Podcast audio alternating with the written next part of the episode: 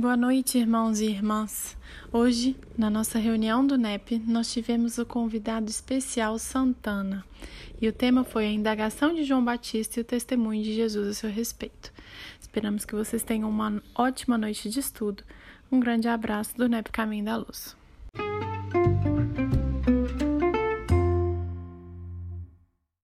Prazer guardar os nossos irmãos. Senhor Jesus, mestre amigo, mais uma vez em Sua companhia, Senhor, te agradecemos por isso, por estar sempre ao nosso lado, por estar sempre aqui através dos Seus prepostos, que nos intui, nos inspira, para que possamos nos fortalecer no Teu Evangelho, no Teu amor, nas Tuas palavras. Permita, Senhor, que consigamos agora essa sintonia clara para que possamos, Jesus, aurir do alto tudo aquilo que a espiritualidade amiga, com certeza, preparou para a nossa noite. Abençoe cada um de nós. Abençoe, Senhor, os companheiros que não virão, os que estão a caminho. Que todos possam, Senhor, estar abraçados por Ti, assim como toda a nossa humanidade. E assim, Jesus, nós rogamos a Deus que nos proteja e nos ampare sempre. Que assim seja. Vamos lá, gente. Santana está aí com a gente mais uma vez, né? Fazer para a gente o nosso estudo, né, Santana? Bem bacana. O nosso estudo é um estudo. A gente é, gosta de falar isso, não é uma palestra, a gente não, não é um NEP, né? O NEP é um núcleo de pesquisa, de, de, de estudo do Evangelho. Então a gente fica assim é uma contribuição, é uma construção conjunta do conhecimento, cada um trazendo o seu pouquinho, independente do que tenha achado lá na pesquisa, a gente está aqui para poder receber, ouvir, conversar, né, discordar, concordar, estamos aqui para é essa, é essa a função do MEP, o objetivo maior sempre de tirar o ensino moral para a nossa vida. Esse é o objetivo maior da, do, nosso, do nosso estudo o que nós aprendemos com Jesus. E aí, coordenar para ele, tá? Biscoitinho acabou, né? Acabou. Vamos, vamos desligar o microfone, gente? Todo mundo aí? Por favor. Então, gente, hoje nós vamos falar lá sobre, lá no, em Mateus, no capítulo 11, nos versículos 2 a 19. É isso, né, Santana? Dessa vez ele não teve, não te coloquei na, na parede, não, né? Vamos ver um pouco sobre João Batista, né, gente? João Batista é uma figura que nós precisamos conhecer, uma figura que foi é, é, misturada, né? Foi confundida com o Messias, poderia ser. E nessa, nessa perícope nós vamos ter um aval de Jesus para João Batista como profeta e muita coisa além da perícope, eu acredito que a gente pode saber hoje com o Santana aí, né? Ô Santana, fique aí à vontade. O grupo é seu já, você já é de casa. Vamos lá. Beleza. É, boa noite a todos. Todos estão me ouvindo? Beleza? Tá bom. Bom, o Evangelho de Mateus, esse, no capítulo 11, Jesus vai falar mais detalhadamente sobre João Batista. E, e, é muito interessante porque quem é João Batista? Né? Primeiro que não, não existe João Batista, João o Batista que batizava, assim como João, o evangelista, aquele que escreveu o evangelho. Não, não existe, não é, não é um sobrenome. Ah, é para nós, a língua portuguesa, parece que tem um João Batista aqui outro grupo. Aí sim, mas lá é João o Batista, assim como Jesus o Cristo, e não Jesus Cristo. Então, isso tem que primeiro isso tem que ficar bem claro. Por quê? Porque a referência de João é que ele era de um grupo de indivíduos que entendia essa questão de passar pelas águas. O que, seria passar pelas águas? A água para o povo hebreu, na cultura do povo judeu, é referente à vida física, à vida corpórea. É diferente da ideia do fogo. O fogo é algo que, ora, vai ser usado para destruir, mas destruir no sentido de renovar, e ora, purificar, que também tem a ver com esse mesmo sentido.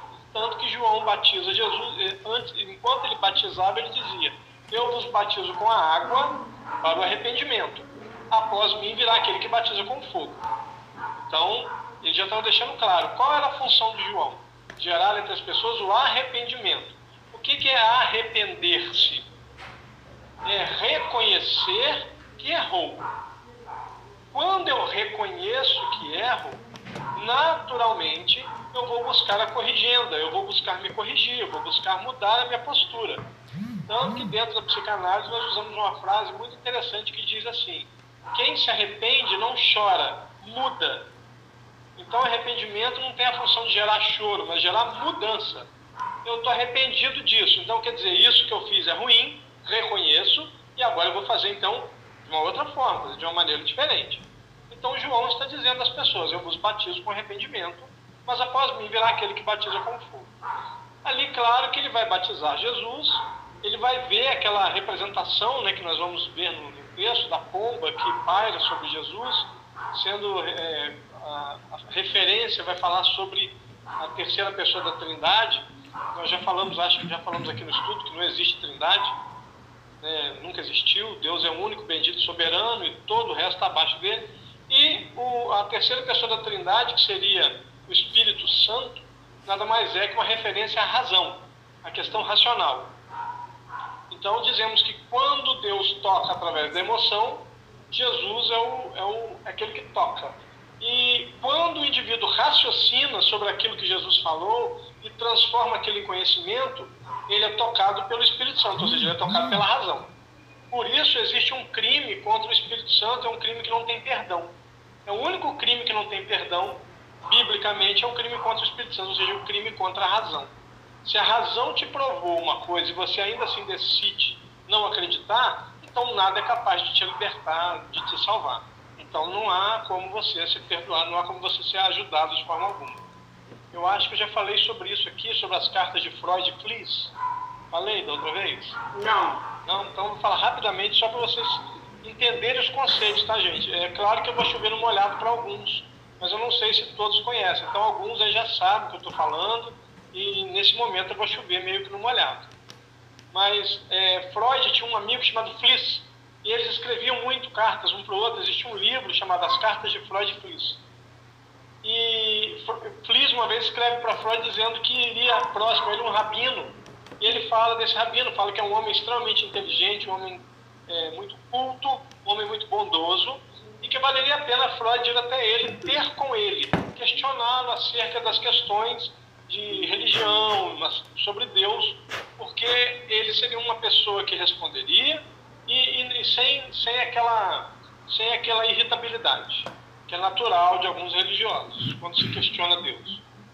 Então, é, nós sabemos que Freud foi conversar com esse rabino porque ele escreve uma carta de volta para Flies dizendo: Conheci um tal rabino, homem realmente muito sábio, muito educado, muito bondoso respondeu a contento todas as minhas perguntas, todas as minhas questões. Aí você imagina, então Freud conseguiu entender que Deus existe. Né? A gente logo imagina isso. Aí Freud escreve logo abaixo assim: entretanto, jamais me entregarei. Ou seja, ainda que a razão tenha lhe respondido, ele decidiu não ouvir a razão. E isso que seria o equivalente ao crime contra o Espírito Santo, contra a razão. Se a razão te dá a plenitude do, da informação, do conhecimento, e ainda assim você decide não entender ou não aceitar, nada é capaz de te ajudar. Ô Santana, Sim. mas isso era entendido dessa forma? Sim. Pessoas? Sim. Sim, porque o Freud era ateu. E Fliss era, era seu amigo e não era ateu, mas Freud dava muito bem. Eu Freud falo morreu magoado com Jung porque Jung era ateísta. É, eu falo lá na época do Cristo mesmo. Lá ah, na não, época... não, não, não. Naquela época do Cristo, é, falava-se contra o Espírito Santo nesse sentido. Ou seja, se a razão te responde, porque a Bíblia fala do. Né, a, a Bíblia só cita que o único crime imperdoável é o crime contra o Espírito Santo. É o único crime imperdoável, o único pecado que não tem perdão nesse caso, garante a morte, a segunda morte instantaneamente. O indivíduo, ao morrer, vai direto para o inferno. Não tem outra opção. Então, como a razão seria a referência do Espírito Santo, um crime contra a razão, sempre uso o exemplo do Freud. Freud diz, ele me respondeu a contento. Ou seja, ele me respondeu, ele né, respondeu as minhas questões. Entretanto, jamais me entregarei. Ou seja, mesmo assim, eu não quero acreditar. aí acreditar é uma escolha.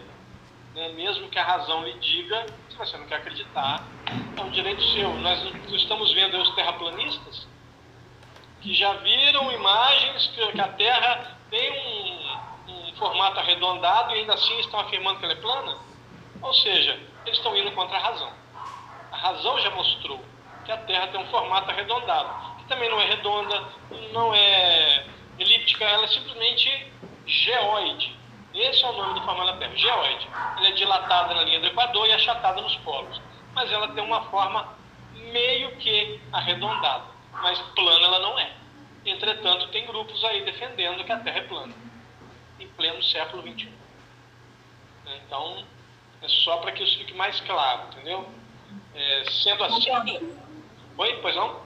É, boa noite, Mônica. É porque a razão, é, é porque é, seria é, vinda de Deus, né? Sim. Seria uma conexão direta. Então, se você é, você peca contra a razão, você está pecando contra a fonte que é Deus, que é ela que te inspirou para isso. Não, não, não, não, por isso, Mônica, mas pelo seguinte: quando a razão é o, é o extremo, é, é, é aquilo que mais vai te garantir uma clareza. Porque você pode se tocar pela emoção, mas quando você toca pela razão, aí você não tem como questionar, ou seja, contra fato não há argumentos. Mas quando eu digo para você, não, já são 19 horas e 12 minutos pelo horário de Brasília, você diz, não, mas eu não acredito. Aí você não está acreditando num fato. Então, é uma escolha não acreditar naquilo que é real. É diferente da questão, é, da questão filosófica. Que aquilo que é filosófico não é, não é racional em si, ou seja, não é absoluto. Por que não é absoluto? Porque quando é absoluto vira ciência, deixa de ser filosofia. Tanto que eu sou formado em teologia e filosofia. Como teólogo, eu tenho certeza de Deus. Como filósofo, eu tenho convicção. Porque eu sou um filósofo que tem a convicção de Deus. Mas existem filósofos que têm a convicção de que ele não existe. Tá tudo bem. Mas eu não, como filósofo, não posso afirmar que Deus existe, porque para isso deveria ter provas cabais e instantaneamente sairia do ramo da filosofia e iria para a ciência, o que poderia ser provado a qualquer indivíduo, mas ainda assim as pessoas poderiam aceitar ou não. Entendeu? Então não é, não é pela ligação direta com Deus em si, mas porque a razão é o, é o nosso limite, é o nosso extremo. Ok, é porque é, nos estudos eu vejo que razão ela se iguala à sabedoria, que sendo que Deus é, é a fonte da sabedoria. Uhum. Né, pelo, né, os estudos rabínicos que eu vejo é assim. Sim. Então, se Deus é a fonte da sabedoria, se você sabe algo, você já tem o saber daquilo, você não pode ir contra uma verdade. Exatamente. Né? Então, a, a razão seria, é o que Kardec pede, né? A fé raciocinada. Exatamente. É isso aí. Perfeito. Então vamos lá. Jesus vai então tratar sobre João Batista. Quem é João Batista? João Batista é, é proposto a nós através do profeta Malaquias. Malaquias, no capítulo 3, versos 23, 26 ou 28, depende da tradução. Em algumas Bíblias, Malaquias, capítulo 4, verso 5. O profeta Malaquias é o último profeta do Antigo Testamento. Após ele vem um período chamado período intertestamentário ou 400 anos de silêncio, porque não houveram profetas nesse intervalo, de Malaquias até Mateus, que é o primeiro a fazer relatos, né? é o primeiro livro do Novo Testamento. Então, entre Malaquias e Mateus houveram quatro séculos sem profecias, pelo menos registradas, tá, gente? Por isso chamado período intertestamentário. Malaquias vai dizer que antes do grande dia do Senhor, eis que lhes enviarei o profeta Elias para preparar-lhe o caminho. Então, Jesus vai começar a trabalhar essa ideia, inclusive em algum momento, se eu não me engano, no capítulo 14 de Mateus, ele vai dizer que eis, pois, o Elias que deveria vir. E no capítulo 17 ele vai falar que Elias já esteve entre vós, não reconheceram e fizeram dele tudo o que quiseram. E lá está escrito que os apóstolos entenderam que eles falavam de João Batista. Então, Jesus vai deixar claro, em algum momento na sua pregação, que, ele, que, que João Batista é Elias, é o preparador. Só que, quando nós vamos ver o diálogo de João Batista, ali, que é a base, o foco aí desse estudo nosso hoje, o momento em que ele questiona se Jesus é mesmo o, o Messias, o esperado, o ungido, o eleito, seria Mechá do hebraico, aí vai se traduzir por Messias, e, e esse Messias, esse ungido, esse eleito, seria, seria ele mesmo, por quê? Aí existem situações, nós precisamos analisar. Porque como não se diz o porquê, nós vamos infelizmente ter que buscar é, conhecer um pouco da mente humana e da natureza, claro, do Batista. João Batista ele era protetor dos, dos textos sagrados, tanto que por um bom período ele viveu entre um grupo que fez cópias desses textos né, para manter essas cópias protegidas.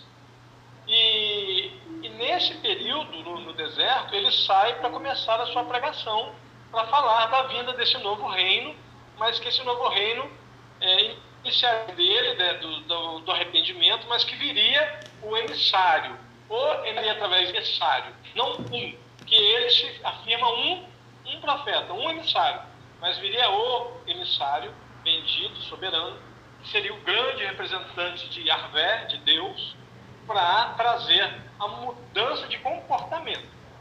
E agora reconheço que errei, reconheço que sou um criminoso, que as coisas que eu fiz estavam erradas, eu batismo pela água, e agora precisaria vir alguém que fará com que essas pessoas entendam e mudem. E com isso se purifiquem, que seria o fogo, o fogo que viria batizar, o fogo purificador. Aí muitas vezes nós perguntamos: Jesus batizou alguém? Não. Mas como é feito então? Por que, que ele disse que batizaria? Por quê? O que, que é batizar? É, batizar é criar um pacto, é criar uma mudança. Então, quando eu batizo, por exemplo, gasolina batizada, houve uma mudança naquela estrutura, houve uma, uma alteração. Então, o batismo é uma mudança de vida. E quando as pessoas ouviam Jesus, passaram a mudar a sua vida, mudar a sua filosofia, a sua forma de ver a vida. Que então isso pode ser colocado como um batismo, um batismo por fogo, porque as pessoas, Jesus ensinava como você se tornar limpo, como corrigir. Ele não ficava apontando, dizendo, ah, mas você fez isso, você fez aquilo. Tanto que aquela mulher, quando é levada até ele para ser apedrejada, acho que nós já falamos sobre isso aqui, se eu não me engano, me corrijam aí, aquela mulher não era, não estava, não estava é, sendo julgado de maneira justa, né, porque eles queriam que Jesus, na verdade, eles queriam colocá-la numa berlinda. Ela, aquela mulher foi colocada ali como alguém que estava traindo, mas a traição que ela teria cometido, baseado na apresentação, é contra Deus, porque ela foi levada sozinha. Levítico 20, verso 10 diz que o homem e a mulher que forem pegos em adultério, ambos deverão ser levados à praça pública se levaram só a mulher porque ela era a única adúltera. O que, que é isso? Adúltera com Deus. Ela adulterou com Deus. E isso está lá no livro de Juízes. Toda vez que o povo adulterava com Deus, Deus levantava um juiz para colocar o povo em ordem na linha de novo. Então essa mulher foi considerada adulta porque adulterou com Deus. O que, que ela adulterou? Ela quebrou um pacto que foi feito. Ela adulterou, ou seja, ela, ela foi pega ou pelo menos defenderam isso, que ela estava adorando uma outra divindade que não Deus de Abraão, Isaac e Jacó. Então ela é levada até Jesus, e Jesus, ao invés de acusar, diz apenas o seguinte: que a primeira pedra, só a primeira, muita gente não, não presta atenção nisso. A primeira pedra, só a primeira, tinha que ser atirada por alguém que não tinha crimes. Depois todo mundo ia poder apedrejar, normal. Mas a primeira tinha que ser alguém livre de crimes. E eu imagino que todo mundo ficou olhando uns para os outros, esperando um, um fazer. Ninguém fez, então ninguém pôde jogar. Aí o que, que ele diz para ela? Onde estão os teus acusadores, mulher? Ela, se for, ele falou, pois eu também não te acuso. Vá e não peques mais. Ou seja, não te acuso, porque a função de quem é acusar? Aí vão os nossos irmãos protestantes ou católicos vão dizer que a função do acusador é o diabo. Nós sabemos que o diabo não existe, é um mito persa, quem é que realmente acusa a consciência? A partir do momento, quem é realmente o grande acusador? A consciência. Porque se ela estiver pesada, não adianta ninguém falar que está tudo bem. Você não vai conseguir dormir em paz. Mas se todo mundo te acusar, mas a sua consciência estiver bem, você dorme igual um bebê. Então, no fundo, é a nossa consciência, o único acusador real. E Jesus está falando, então eu também não te acuso, vai, não pegue mais. Ou seja, aprenda com o seu erro e siga. Isto é ensinar purificação. Aquela mulher foi batizada por Jesus naquele exato momento, porque ele ensinou ela o que fazer, ou seja, vai, não pegue mais, ou seja, não cometa de novo esses erros. Errou, ok, tudo bem, muda, segue por outro caminho, não vai mais por aí não, porque isso está sendo ruim para eles, para você, em vários aspectos, inclusive na consciência daquela mulher. Porque em nenhum momento ela disse, eu estou sendo acusada falsamente. Ela não disse isso. Então ela tinha consciência de que estava errando de alguma maneira. Mas Jesus falou assim: olha, tudo bem, errou, ok. Caminho, foco na frente. Como eu costumo dizer, um amigo meu fica muito bravo comigo, que ele é filósofo também. Eu falo assim: eu descobri o sentido da vida. Ele, sério? Eu falei: sério? Como assim? É, é pra frente. Aí ele falou: aham. E ficou com a cara amarrada. Por quê? É pra frente o sentido da vida. É pra frente que se anda. Então ele disse isso pra essa mulher: siga, vá, vá. E não pegue mais. João vai entender nesse momento que ele vai questionar Jesus, ele vai pedir para os seus apóstolos, para os seus discípulos, né, é, irem até Jesus, questionar por quê. Como eu disse, existem quantas situações distintas. Uma das possibilidades é que ele não tinha certeza que ele era o preparador do caminho. Então ele imaginou que Jesus poderia ser o profeta Elias, que Jesus queria preparar. Então, após ele que realmente viria alguém. Porque ele estava preso e não sabia dos milagres. Ele não, não sabia, não estava vendo, ele não estava ali junto com aquele grupo, vendo Jesus pregar, vendo ele curar as pessoas. Aí a preocupação de Jesus qual é? Diga a João que cegos voltaram a ver, que mudos voltaram a cantar. E ele vem falando, porque isso está lá no capítulo 35, versos 5 e 6 do livro do profeta Isaías que os, os, os mudos voltariam a falar, os cegos voltariam a enxergar. E Jesus vai passar para ele, pedir a eles que relatem ele estes milagres, para que João pudesse entender, porque João sabia que só quem faria estes milagres seria o Messias e não o preparador. Com isso, ele teria consciência em paz de que então ele veio para preparar e preparou, cumpriu, então ele estaria em paz. Assim, então eu estou em paz eu cumpri a minha função, porque ele já está exercendo a sua função sacerdotal, profética e de realeza, que Jesus viria para ser um rei, um profeta e um sacerdote. Até aqui tudo bem, gente? E se deixar, eu vou falando, disparo, e se vocês não avisarem aí, eu vou atropelando. Ah, é, é, eu acho que é pouco tempo. Né? Duas horas é pouco tempo para mim. É, então vamos lá. A partir desse momento, eles vão relatar João. A outra possibilidade que alguns estudiosos defendem, que é, é válido, né, porque João Batista era um ser humano, gente, era uma pessoa que tinha. Santana, Santana, só um minutinho. É, aquela, aquela anunciação né, do nascimento de Jesus lá com Zacarias, é, eu fico pensando assim, será que precisaria daquilo tudo? Daquele, daquele reconhecimento de Jesus né, no, no no ventre, é, daquilo tudo, de Zacarias ficar mudo, e todo aquele acontecimento que envolveu o, a, o anúncio da vinda é, dele, será que precisaria daquilo tudo mesmo? Ô Conceição, veja bem, para nós não, mas para eles naquela época sim. Por quê?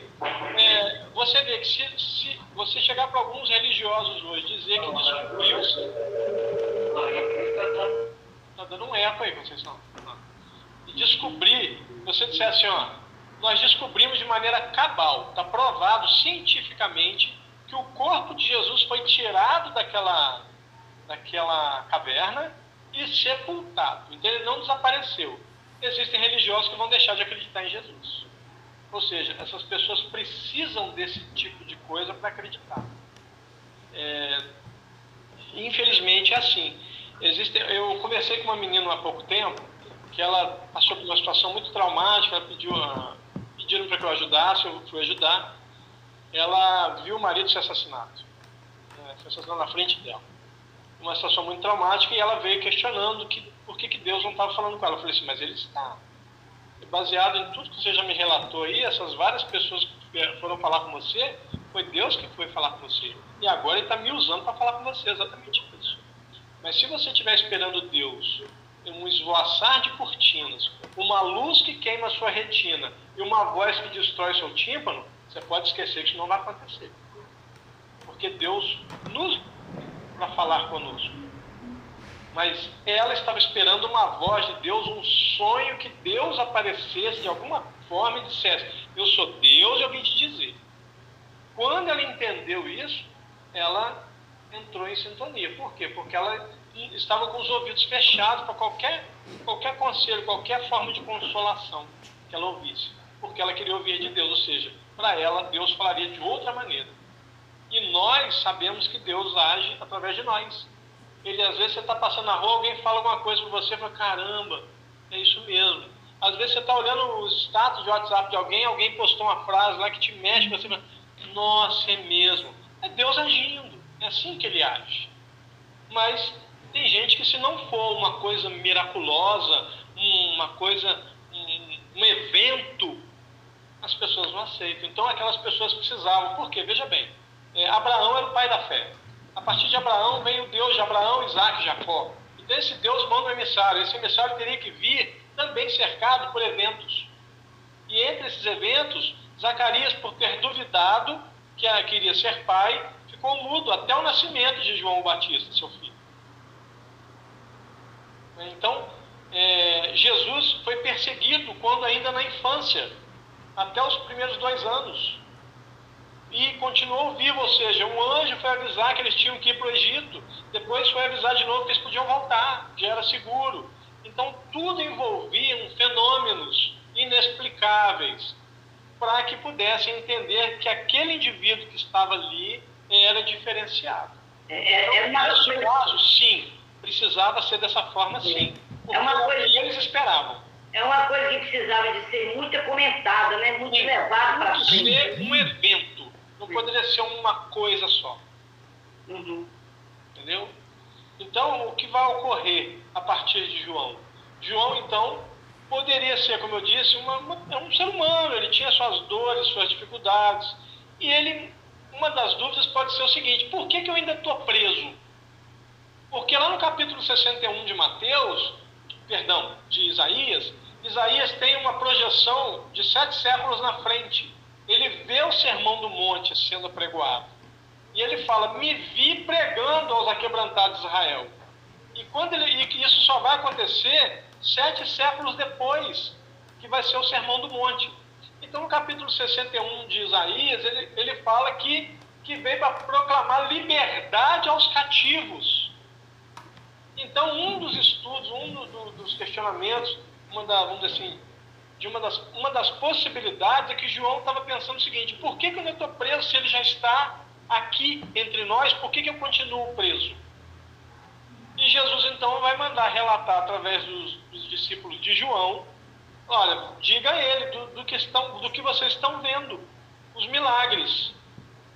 Então, ou seja, que a voz, a, a, o mando de Deus é soberano e era para ser como estava sendo. Estava tudo dentro do possível.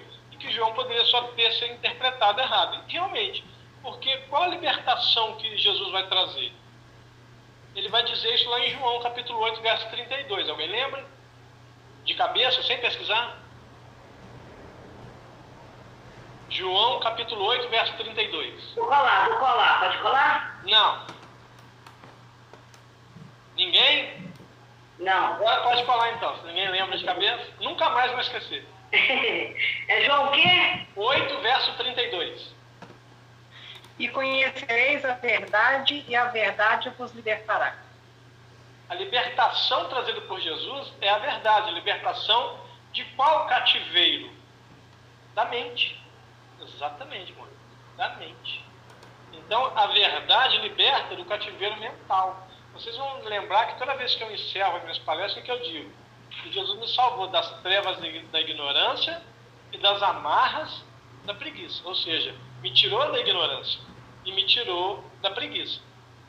Então, a ignorância, ou seja, porque eu passei a conhecê-lo dentro das minhas possibilidades, mas eu passei a conhecê-lo. E em conhecê-lo de verdade, eu me libertei dessa, dessa, dessas amarras, dessas trevas do conhecimento, né, que estavam é, me cegando os olhos. Então, baseado nisso, Jesus realmente veio a pregoar a libertação aos cativos.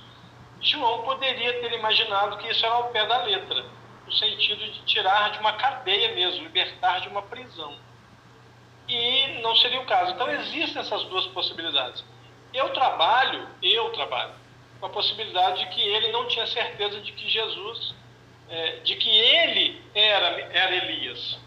Então Jesus é que poderia ser Elias e após Jesus viria outro. Então ele pede a perguntar: pergunte se é ele mesmo ou se após ele, ou se devemos esperar um outro. Quer dizer, ele seria, Jesus então seria Elias, o preparador, e depois Jesus que viria realmente Messias. Aí Jesus manda os discípulos dele é, contarem a ele, não, está tudo certo.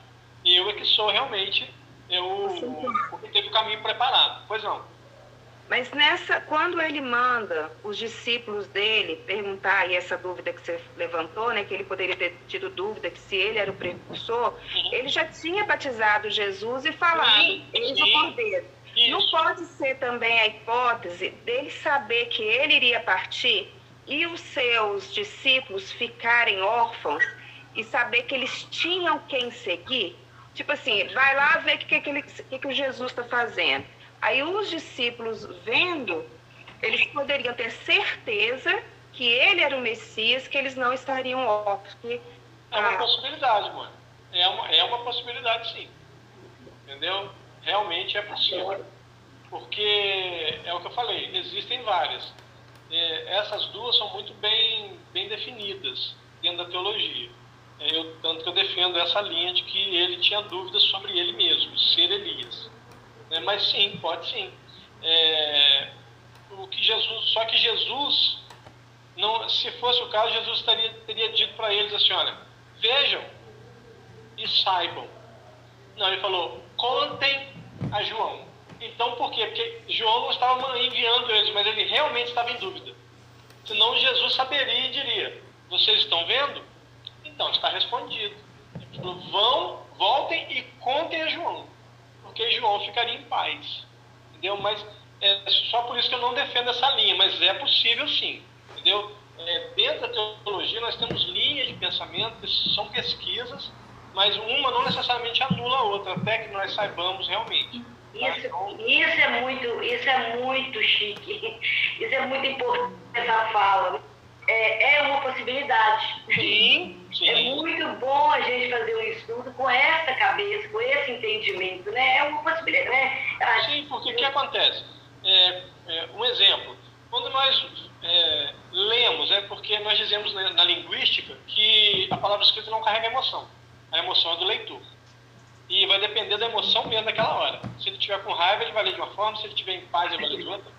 Aí quando Jesus vai conversar com Nicodemos, por exemplo, nós imaginamos Jesus falando com uma doçura, uma paz, Nicodemos, admira eu ter te dizer essas coisas, não és doutor da lei, mas nem a pau que foi assim.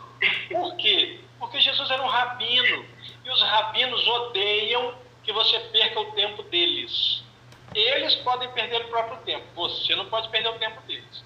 E, então, muito possivelmente, possível, também não estou afirmando, não estava lá, se estava, eu não lembro. Jesus teria dito neste tom: Admira eu ter dizer essas coisas, Nicodemos. Não és doutor da lei? Sou rabina. Entendeu? Ou seja, o que está acontecendo? É, você está ensinando de trás para frente, eu vou ter que te ensinar isso. Tem um negócio errado com você aí, cara. Seria mais ou menos isso. O tom não seria desrespeitoso, mas seria o tom de acordo com aquela cultura. Inclusive, isso faria com que Nicodemo fosse assim, ah, então tá, agora entendi. Porque Nicodemos era é, da mesma linha que Jesus e que José de Arimateia, tanto que eles são os dois únicos amigos que Jesus teve no Sinédrio, que eles entendiam dessa mesma forma o processo reencarnatório. Eles aceitavam isso e eles defendiam que o Messias também seria um defensor dessa linha de pensamento.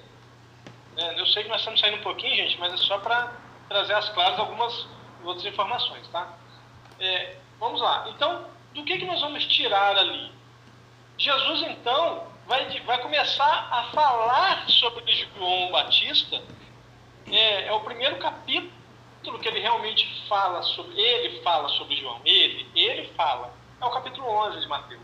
E ele vai dizer: olha, se você foi né, a, ao deserto procurar alguém é, luxuoso, alguém em roupas caras, esses só estão nos, nos castelos, só estão entre os ricos. Mas se você foi para um profeta, então estava certo. Ou seja, o que Jesus quer dizer? Você está procurando, procurando alguém bem vestido, arrumado. Aí você imagina assim, peraí, mas por que isso? Qual o problema disso? Porque, lembre-se, Jesus está no século I, concordam? Existe um período na Grécia chamado helenismo, que é de seis séculos antes de Jesus. E esse movimento helênico, a ideia, inclusive, da onde vem a filosofia chamada estética, o ramo da filosofia chamada estética, que é o culto ao belo, é, as pessoas passaram a acreditar em kalos, kakos. Kalos, do grego, bom, bonito. E kakos, feio, mal. Então, diante desse argumento é, grego, da, do, da palavra grega, kalos, seria tudo aquilo que é bom é bonito. Mas tudo aquilo que é mal é feio, e vice-versa. Tudo aquilo que é feio é mal, tudo aquilo que é bonito é bom. Então Jesus está deixando claro: olha, se vocês estão procurando alguém belamente vestido, não vão encontrar. Não é isso que é para ser. Vocês teriam que conhecer um, encontrar um profeta. E um profeta, ele é profeta, não importa a roupa com a qual ele esteja. Ele é profeta pela sua maneira de agir. Porque a palavra profetas quer dizer aquele por, por intermédio, aquele de quem por intermédio Deus fala. Então, Ô, Santana, e parece até que João Batista se vestia bem parecido com Elias, né? Sim, eram roupas simples. Eram roupas simples, ele era um homem simples. Né? João Batista era um homem simples. Ele não, não, ele não tinha necessidade de riquezas. É, o, o que o fazia feliz, o que fazia bem, é a sensação de paz que ele tinha quando proclamava o reino de Deus. Ou seja, é a mesma coisa que o profeta Elias carregou. Né? Com toda a dificuldade que Elias teve, ele até o momento final do seu desencarne, ele tinha uma alegria muito grande. Mas precisamos entender também uma coisa, meus irmãos, a lei de causa e efeito é espetacular. Porque, como Elias morreu, né, como, o que, perdão, é, o que Elias fez com os adoradores de Baal? decapitou, mandou cortar a cabeça fora. Como que João Batista morre? Igual lá. Entendeu? E na a morte dele, foi na morte dele que a sogra passou a ser um inimigo. Vocês sabiam disso? Que as, as pessoas deixaram de gostar da sogra por causa da morte de João Batista? Sabiam não? Eu não. Não, é porque Adivinha de quem foi a ideia de colocar a cabeça dele numa bandeja de prata? A mãe de Salomé. A mãe dela. Ou seja, a sogra, a sogra do rei. Ô, ô, ô Santana, boa noite. Boa noite. É, eu só não estou entendendo o seguinte: o simples é feio porque a beleza está nos olhos de quem vê. Sim, não, né? não, estou falando do conceito helênico. Sim, no conceito helênico, sim, o simples é feio. Se você não estiver bem vestido, você é feio. Você tem que estar muito bem vestido muito bem vestido. Você tem que estar com roupas douradas, roupas alvas, tem que estar um negócio bem arrumado. Isso é bonito. Ah, então não é a característica, é, é a vestimenta. Isso, o helenismo. Isso é um conceito helênico. Então Jesus está quebrando esse conceito. E esse conceito, mano, nós usamos até hoje. Por quê? Quando você vê uma criança fazendo pirraça, você fala coisa mais feia. Não, feia não, é errada. Porque ela tem pirraça que é maneira demais. Eu vi um menino uma vez rodar igual um dançarino de breakdance. Ele rodou, eu achei aquilo muito bacana. Eu vi, eu conto isso em palestra, mas é verdade, eu vi. Eu achei aquilo muito maneiro, o moleque rodava no chão, igual um dançarino de break dos anos 80. Foi misericórdia, é um reencarnante aí. Aí a mulher, olha só, todo mundo te olhando coisa mais feia. Eu pensei, não, feia não, é muito maneiro. Que maneiro, era bonito de ver. Só era errado. Porque ele estava teimando com alguém que tinha soberania sobre, sobre a vontade dele. Ou seja, estava desrespeitando a mãe. Mas era errado isso. Feio não. Mas nós ainda usamos isso. Você vai ver, né, Mônica, que você de vez em quando ouve, não sei agora, mas quando eu era mais jovem, eu ouvi as pessoas dizer assim, eu nem imaginei que eu fosse assaltado um cara bem vestido, bonito. Quer dizer, porque eu, se é bonito, bem vestido, então ele é bom. Não posso imaginar uma pessoa boa me roubando. Olha só. Entendeu? Então nós ainda usamos esse conceito helênico, mesmo sabendo que ele é errado. Então Jesus está querendo quebrar esse conceito. Vocês estão procurando beleza, vocês têm que estar atento ao que ele vai dizer, que Deus fala através dele, ou seja, o profeta. Né? E ele ainda fala, se vocês estão procurando um caniço, também não é isso que vocês vão ver. Se vocês estão procurando alguém feio, alguma coisa ruim, também não. Se vocês vieram procurar um profeta, aí vocês acharam. Então Jesus está deixando muito claro que a aparência nada tem a ver com a função daquele indivíduo. Entendeu, mãe? Mas sim, inclusive a frase famosa, que foi de alguma maneira muito é, trazida para nós de maneira muito incorreta, que o amor é cego, é, isso é mentira. O, os sentimentos não têm, não têm essas sensações, os sentimentos não têm sentidos. Né? O amor não ouve, o amor não fala. Né? É, a, a, a frase correta é: o amor cega. Cega o quê? Os meus parâmetros de beleza. Porque quando eu estou apaixonado, aqueles padrões de beleza já caíram por terra. Não, aquela pessoa já é bonita para mim. No embalo, eu sou apaixonado por loira de olho azul, com quase dois metros. Daqui a pouco está apaixonado por uma negra, ou por uma mulata, ou por uma branca, uma ruiva, e está lá feliz da vida. Por quê? Porque o amor chegou àqueles padrões que o indivíduo tinha. Porque não eram padrões reais, porque o amor não é padronizado. O amor apenas acontece, né? sem querer ser né, filosófico, mas sendo, o amor acontece. Né? Nós não temos como controlar. Ninguém sai de casa e fala assim, vou me apaixonar hoje. É, pode até sair, mas a pessoa tem algum problema. E te aconselho procurar um psicólogo, um psicanalista. Né? A gente vai sair para se divertir, com a intenção. E pode ser que eu me apaixone. Mas sair para me apaixonar não existe. Não tem como programar isso. Então, é, concordo com você. Hoje, o, a beleza está nos olhos de quem ama. É assim, isso é a mais pura verdade. Porque o amor cega padrões pré-definidos de beleza né, ou de, de, de, conexão, vamos dizer assim. Ah, porque eu quero uma pessoa da mesma religião, uma pessoa. Isso aí cai tudo por terra quando a gente se apaixona. Então, é, o amor, né, o amor naturalmente vem depois da paixão, o amor é convívio. Não existe amor à primeira vista, existe paixão à primeira vista. E a gente ama com, com o tempo, com o convívio. Então, sim, é, respondendo para você de novo, é, para nós, nos nossos dias, nós entendemos que a beleza está nos olhos de quem ama mas naquela época o período helênico ainda era muito proeminente, porque a cultura da, daquela região era baseada no, era baseado no, nos gregos. Os grandes mestres dos, dos imperadores é, romanos eram professores gregos. E, e, e, esse processo do conhecimento grego envolveu todo o Império Romano, porque eles eram os professores dos líderes romanos. Então isso era muito forte neles. Aí você vê que o registro bíblico fala que era uma mulher extremamente linda, tal, tal, e que era prostituta. Quer dizer, ou seja, ela era linda, não era para ser isso. Entendeu? Então, é, é, é, um, é um movimento helênico ali ainda circundando aquela argumentação que não tem nada a ver com preconceito, tá, gente? Pelo, pelo amor de Deus, temos que entender que era aquela época e com aquele conhecimento que eles tinham e naquele lugar.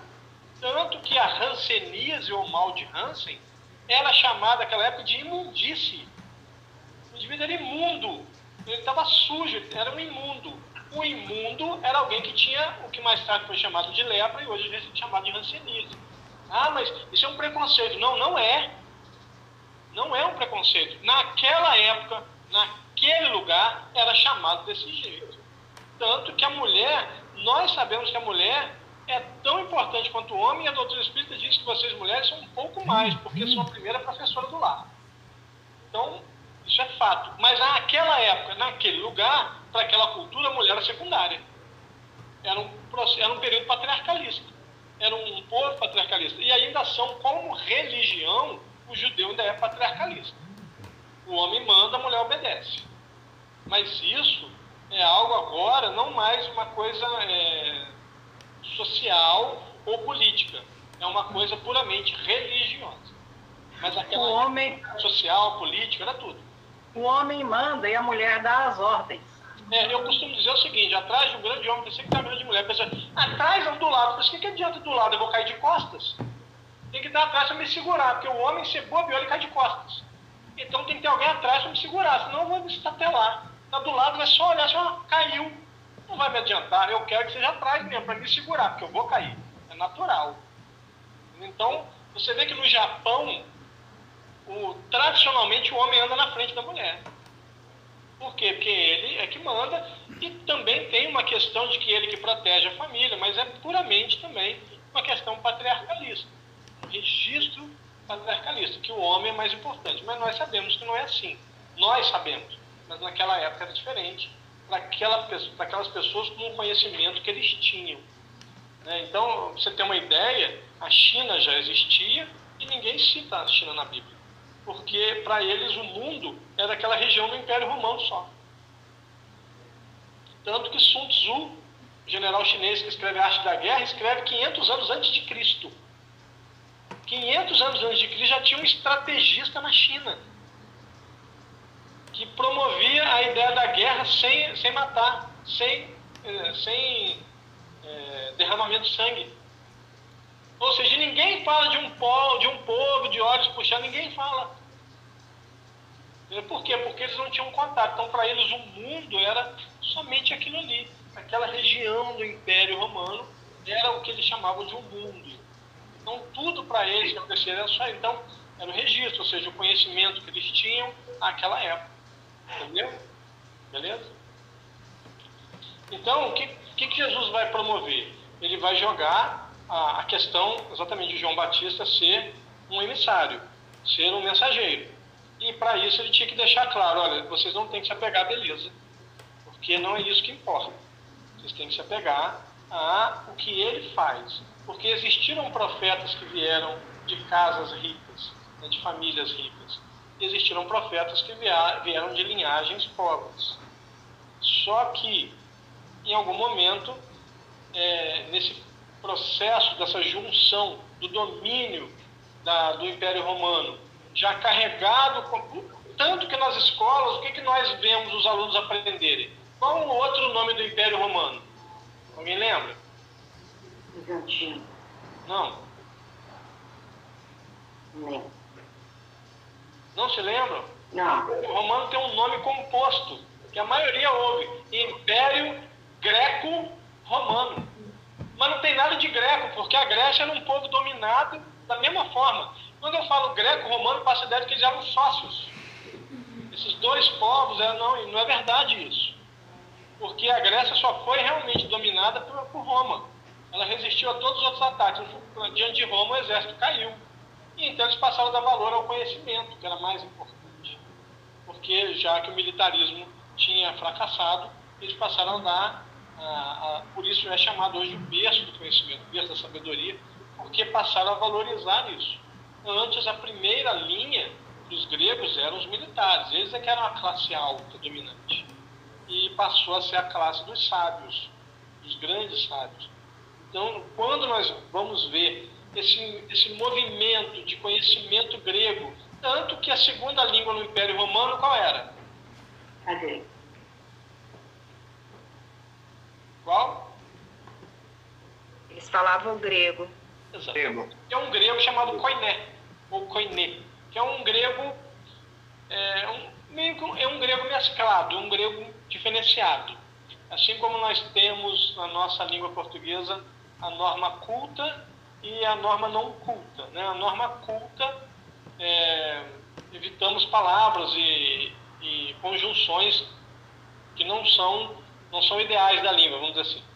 É, dentro da norma culta, nós, nós não sabemos escolher o líder máximo da nossa nação, nós não sabemos é, nem mesmo fazer a limpeza dentária, é, nós não sabemos uma série de coisas. O que, que eu estou falando isso? Estou falando por causa da música do Ultraje Rigor. A gente não sabemos escolher presidente, A gente não sabemos nem escovar os dentes. Tem gringo pensando que nós é indigente. Inútil. A gente somos inútil.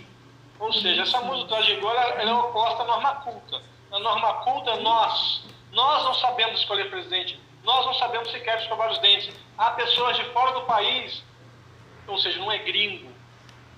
Então, o koiné era essa língua meio que de rua, mas era a segunda língua do império. Era a segunda língua do império, a referência de conhecimento, de cultura, né? e a referência, obviamente, sabedoria, que são coisas distintas. Eu costumo dizer o seguinte: conhecimento é você saber que o tomate é um fruto. Sabedoria você nunca colocar numa salada de frutas. Então, você ter conhecimento é uma coisa, você saber usar o conhecimento é outra. Sabedoria é, é a aplicação do conhecimento. conhecimento mais tem a ver com a parte cultura em si. Então, ali, nesse, nesse caso, todo esse envolvimento grego no império traz para os historiadores a ideia de um império greco-romano, porque ele tinha características gregas, mas não eram sócios. Tá, tá claro isso, gente? Tá? Beleza? Por favor, fale aí, tá? Se tiver dúvida alguma coisa. Ô, Santana, só voltando aqui, é, quando pergunta, né, lá no versículo 17, assim que eles saíram, Jesus começou a dizer as turbas a respeito de João. Aí ele começa a fazer as perguntas. Sim. Esse povo todo já estava indo a João, já estava sendo seguidor dele, quando diz assim, é, está indo ao deserto, né? É, se é para ver um caniço, então. seria o Rio Jordão, né? O batismo, seria se é para ver o batismo. Já havia muitos seguidores? Já. Já, já. tanto que o, o que o Malaquias diz? Que antes do grande dia do Senhor, Elias viria para preparar o caminho. Então Jesus já era conhecido dessas pessoas através de João, porque ele falava: após mim virá aquele que batiza com fogo, ou seja, após mim. Então, quando ele fala, eis pois o cordeiro, ele está avisando para todos que o seguem: ó, a partir de agora sigam ele, porque agora é a hora de me retirar. Então, sim, essas pessoas já sabiam quem era João e passaram a seguir Jesus. E os que não, os que não conheciam João foram conhecer através de outros. E quando Jesus fala, ele está exaltando João, dizendo que dos filhos de mulher ele estaria entre os maiores. Eu estou te perguntando porque assim, a dúvida de João, né? É, se era ele mesmo, se. É, o povo não tinha. Quem tinha era João só. Assim. Só ele. Só porque o povo estava do lado de fora vendo os milagres. E João estava preso, não via nada. Aí ele falou para os discípulos: vai lá e procura saber. Aí, tanto que Jesus fala: conte João sobre os seus milagres que vocês estão vendo, que mudos voltam a falar, cegos voltam a enxergar. Ou seja, está sendo tudo conforme foi profetizado.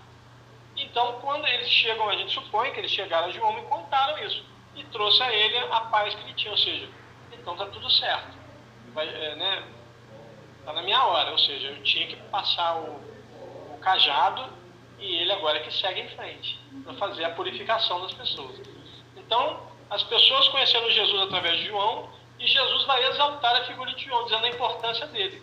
Inclusive, para falar que, para assumir a, a, a, função de, de ungido, de eleito, de, de, é, de Cristo, né? a palavra Christos, Cristos, ou seja, ungido, eleito Mexá, para assumir a função de Messias, ele precisava deixar claro um dos argumentos de Malaquias. Se tiver dúvida, eis, pois, Elias que deveria vir. Ou seja, o profeta Malaquias falou de João. E após João, quem vem? Eu. Se eu cheguei e João era o que preparou, então eu sou aquele. Aí mais tarde ele vai falar isso, inclusive, no, na sinagoga. Eu sou esse, pois, de quem fala o profeta. Ele vai falar de uma citação do livro do profeta Isaías, ou seja, Jesus está assumindo ali ser o Messias. Ele vai exaltar João para que João fique conhecido pela sua importância, mas vai exaltar também para que fique claro, ele, Elias, preparou o caminho. Preparou o caminho de quem? Eu. Eu cheguei.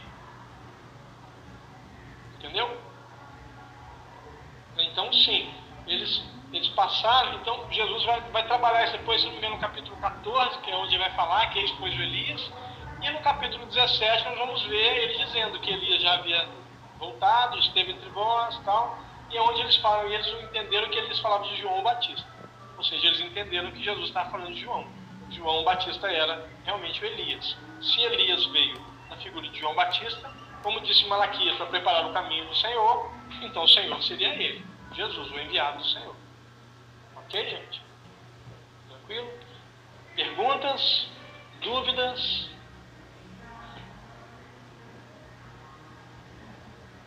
Mentira, mentira. Ó, vou dizer para vocês duas frases que eu aprendi na minha época de ginásio, que hoje é chamada de Fundamental 2. Acho que já citei isso aqui. Não fiquem tristes, mas essas duas frases são verdadeiras. Uma é muito dolorosa.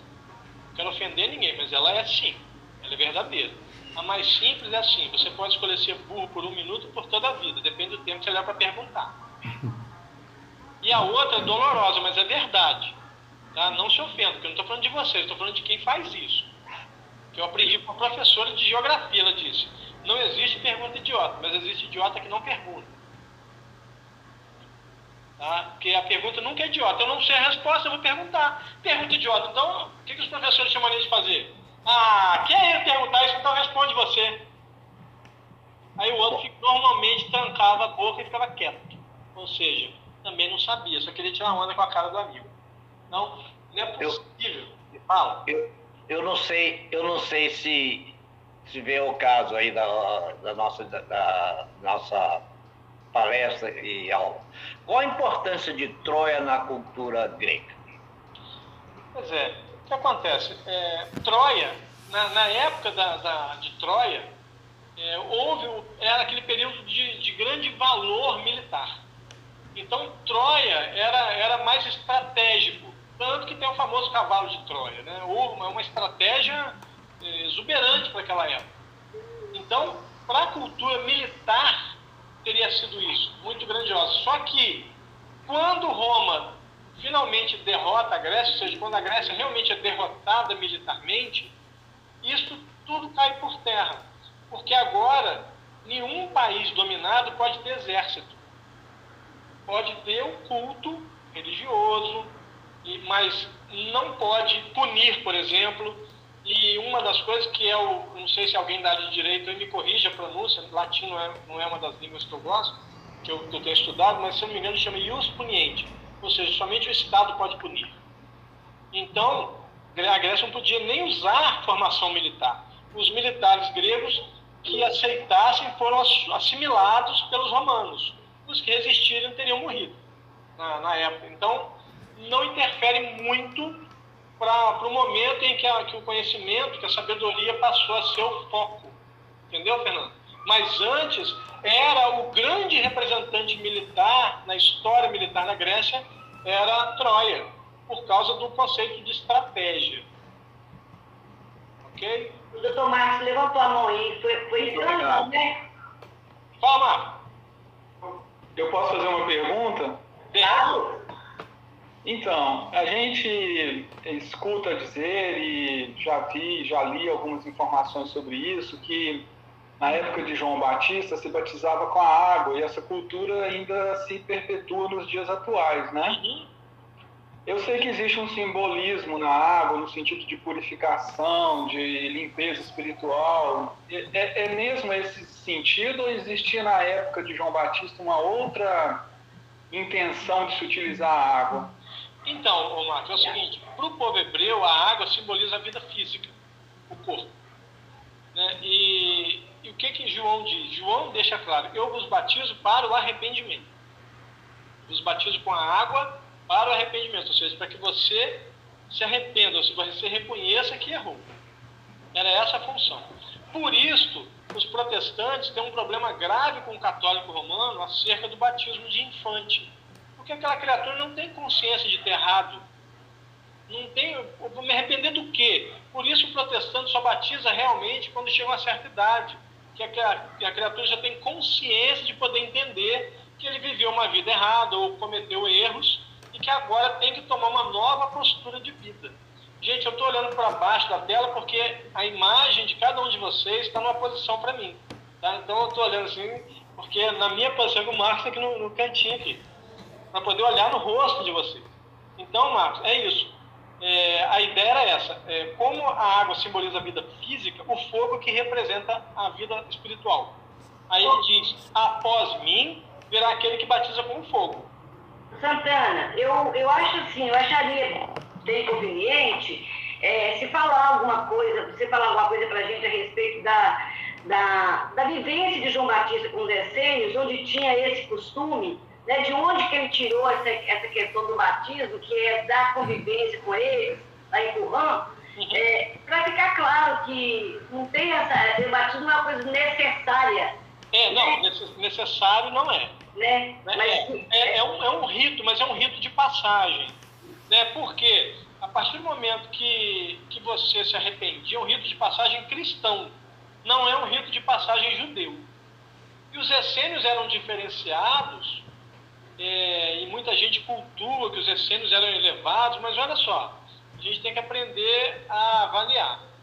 Os essênios, para mim, minha opinião, isso é pessoal, é intransferível. Na minha opinião, os essênios cometeram um erro muito grave, que é serem separatistas. Porque se eles já não sacrificavam animais pelos crimes, isso é ótimo. A responsabilidade é consciencial, não tem que matar o um animal. Mas eles se separaram, se isolaram. isolaram e, na verdade, eles tinham que estar no meio para causar uma mudança.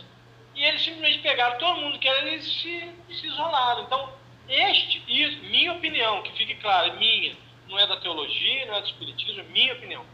Para mim, eles erraram gravemente nisso, em serem isolacionistas.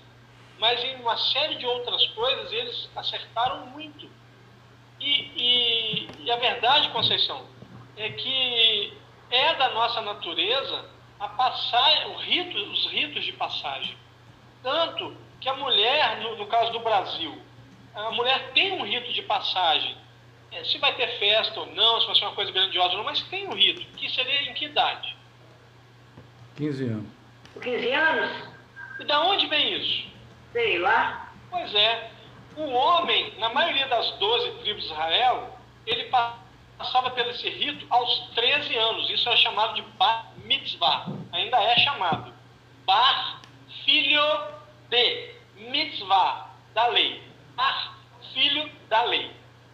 E a mulher passava pelo bat, com T, bat mitzvah. Se tornava filha da lei. E na maioria das tribos, com 15 anos. Ou seja, nós puxamos da cultura, só que na cultura do povo hebreu, o menino aos 13 anos se tornava adulto responsável por ele próprio e podendo ser penalizado segundo a lei de Moisés, segundo a Torá. E a, a mulher, aos 15, também estava sujeita a todas as 613 leis que compõem o Código Civil e Criminal do povo hebreu, que é a Torá. Para nós, não é só um rito de passagem para apresentar a sociedade.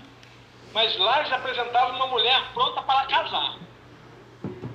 Aqui, se os pais soubessem disso, ninguém fazia 15 anos para a filha, mas pelo amor de Deus, que a minha filha casa depois dos 20.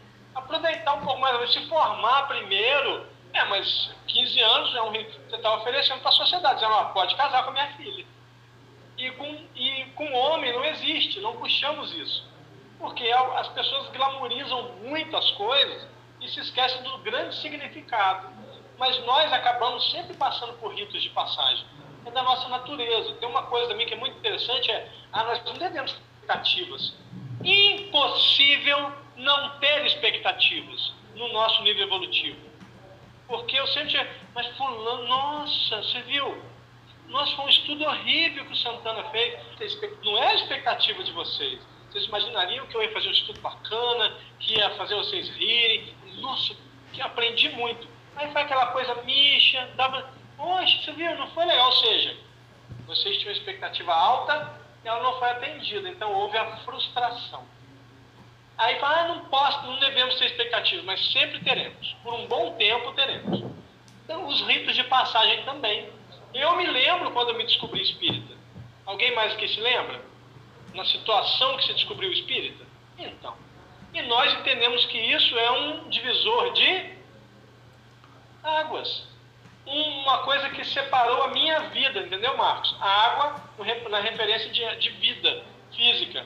Há um divisor de águas, ou seja, há uma coisa que mudou a minha vida fisicamente, né? ou seja, houve uma referência na minha vida que mudou. Na teologia nós temos um conceito chamado o encontro, é quando eu consigo triscar a consciência de Deus, muito de leve. É um momento em que a fé se torna certeza, deixa de ser crença, por alguma razão. Entendeu? Alguma coisa acontece que nós passamos a entender que Deus é soberano, que Ele existe, que nos ama. Não é mais uma crença, eu sei que é. E nós chamamos isso também de o encontro, ou seja, é um rito de passagem. O protestante vai falar do batismo pelo Espírito Santo. Rito de passagem. Então nós temos essa ideia de aniversário. Por que a gente no aniversário? Einstein diz que o tempo não existe, foi inventado. E é uma invenção nossa o tempo. Nós passamos por ciclos, mas o tempo foi inventado. Nós não sabemos em que ano realmente a Terra está. Dentro do calendário judaico está em 5.700 alguma coisa, o calendário cristão nós estamos em 2021. Nós não sabemos exatamente quanto tempo tem. E, e isso não preocupa a maioria das pessoas. Entendeu? Por quê? Porque o tempo realmente é uma invenção nossa. Essa contagem de tempo é inventado. Mas nós temos ritos de passagem. Olha, até uma certa idade, a criança, o indivíduo é atendido pelo pediatra. Por que, que ele para uma certa idade? Ele deixa de ser o quê? Criança. Rito de passagem. Aí não tem pré-adolescência, adolescência, juventude. Aí, agora, quem é que assume quando o pediatra tem que sair do lugar, tem que sair do caminho? O pediatra. O pediatra, não é, Marcos? Quem? De adolescente? É, geralmente é o médico da, da adolescência ou da infância e adolescência. Tem uma especialização médica, assim. Eu acho que, acho que sim, eu não conheço especialização. Antes dessa especialização, quem assumia? Eu acho que é. Clínico. O clínico. O clínico. Não, não é. É o imediato, então. Não. Quem é, gente? Bom, eu tô com 51 anos, eu já sou tratado por esse tipo de médico. Pelo idoso. Você é tratado pelo idoso já. Pediatra. A partir do momento que o pediatra sai, quem tem que entrar é o geriatra. Só que nós criamos a cultura que o geriatra cuida só de idoso. Tanto que para isso foi criado, talvez, um novo, uma nova especialização que vai cuidar desse período intermediário aí. Então, porque aí qual era o aí as pessoas iam, o Mônica, realmente iam um clínico. Por quê? O preconceito. Não, o geriatra é médico de velho. Não, o geriatra é alguém que cuida da saúde do adulto. Se ele deixou de ser criança, ele passou a ser adulto. E isso também era um rito de passagem entre os judeus. A partir dos 13, virava adulto. A partir dos 15, a mulher virava adulta. Então, é, esse é o ponto. Esses ritos de passagem são importantes. Até para a pessoa ter uma marcação na vida dela. O protestante diz assim: ah, eu, hoje é o dia do meu batismo, hoje eu vou passar pelas águas. Mas ele já se arrependeu, ele na consciência dele já tá, já entendeu que ele quer uma nova vida para ele. Por que tem que passar pela água. É o rito. E o que, qual é o problema que vai ter entre Paulo e Tiago? Exatamente a briga por causa desses ritos, porque a obra da lei. Tiago queria as duas obras, a da lei e a da fé. Paulo defendia só da fé, que é a caridade. Tiago defendia essa também, com e dentes, mas também defendia os rituais de passagem. Raspar o cabelo, cortar o prepúcio do pênis, tudo isso, esses ritos para fazerem é, você vê que a Igreja Católica Romana carrega uma série de ritos. O protestante também é ceia do Senhor. Nós espíritas, em princípio, não temos, mas algumas pessoas começam a criar uns ritos. Aí, não sei de onde que tira isso, mas o próprio Raul Teixeira fala: não entendo isso. Fez uma prece no início, acabou, não tem que fazer de novo. Aí faz a prece antes, aí faz para encerrar a palestra, faz para abrir o passe, faz para encerrar o passe. O próprio Raul Teixeira fala: tá errado. Fez a prece, acabou, tá tudo certo. Não precisa mais, virou um rito. Eu tenho que fazer a prece de abertura, a prece de encerramento, e agora antes do passe e depois do passe. Então, fomos criando esse tipo de ritualística. Por quê? É inobservância do conceito mais importante, que é a questão puramente consciencial da doutrina espírita, que busca a razão, trabalhar a razão. Santana. É racional. Pois não, Mônica. É que você falou essa palavra, né? Consciencial.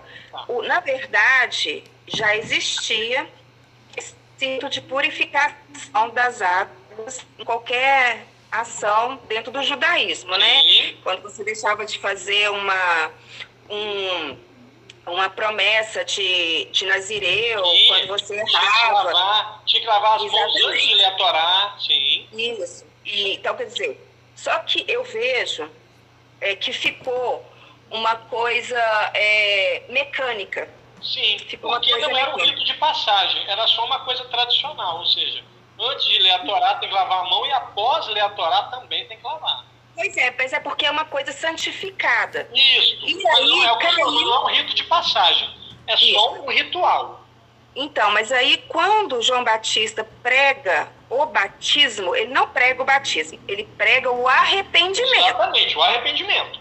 Isso, ele é prega o arrependimento e o batismo é uma simbologia para todo mundo ver que houve uma mudança, é um rito de passagem. Você está fazendo um, um pacto novamente com a aliança, né, com Deus, e você não vai cometer o mesmo erro. Caso você cometa, você vai cometer um erro que a sua razão, né, que o Espírito Santo, Isso. já deixou claro que é um erro. Exatamente. E a outra coisa que você falou de Qumran, dos essênios, estou perguntando porque eu estudo, eu sou autodidata, eu estudo por minha conta, compro livro, mas aí que eu estou querendo saber é o seguinte, é, os essênios de Qumran, eles foram para o deserto porque o templo já estava maculado. Então. E principalmente porque não tinha mais a, a, a tribo de Levi, que era os sacerdotes, era os saduceus. Os sacerdotes, os sacerdotes eram levitas. Todos os é. sacerdotes eram retirados da tribo de Levi. É, mas não, mas aí, os sacerdotes de Jerusalém. Pois é, era, o sacerdote era tirado da, da tribo de Levita, mas quando a tribo de Levi, a tribo de Levi era separada para isso, isso aí. Ok, mas quando houve as, a guerra dos macabeus, aquelas coisas todas, Sim e depois veio os romanos, e do, primeiro veio os macedônios, né, e dominaram ali, uhum. é, os saduceus começaram a comprar o direito de ser o sacerdote do templo. Então, o templo, o templo ficou maculado. Sim. Ficou maculado, aí os, os, os os, o que estava ali que cumpria as coisas, falou, não, vamos sair daqui, vamos para um lugar deserto. E começaram a fazer oferta de pão, que dizem que né, essa oferta do pão e do ah, vinho, isso. isso. é uma coisa essênia, uhum. né? Então, assim, é, eles pararam de fazer a oferta, eu vejo, porque não havia mais templo imaculado. Existia templo maculado. Sim. E eles não aceitavam, era isso? É isso mesmo.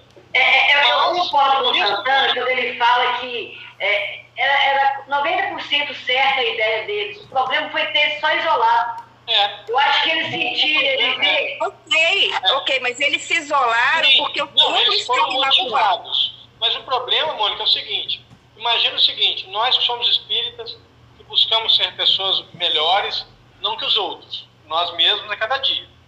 Aí nós vamos ficar só entre nós? A gente não está, nós não vamos mais estar entre os outros, porque os outros não são dignos da nossa presença? Ou seja, eu deixo de influenciar pessoas, eu fui influenciado por espíritos. Que eu, eu sou apaixonado por Zé Raul Teixeira. Eu, eu me tornei orador porque eu, eu sou apaixonado pelo Zé.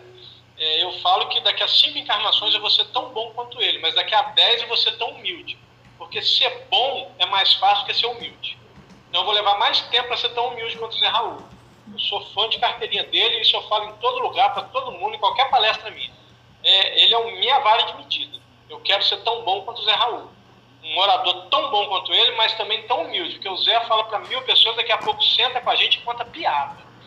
É um cara que não se isola, é isso, não se isola. Então por isso que eu digo, mas sim, você está certo, eles foram motivados, sim. Sim, eles tiveram motivo. Eu, Sim, eu, é, é o seguinte, Mônica. É, uma senhora passa agora na frente da sua casa e joga uma pedra. Ela está motivada. Eu não sei qual o motivo, mas eu te digo, ela não tem razão. Entendeu? A razão está fora. Porque o isolamento... se ela quisesse agredir, ela não, não poderia ter feito isso.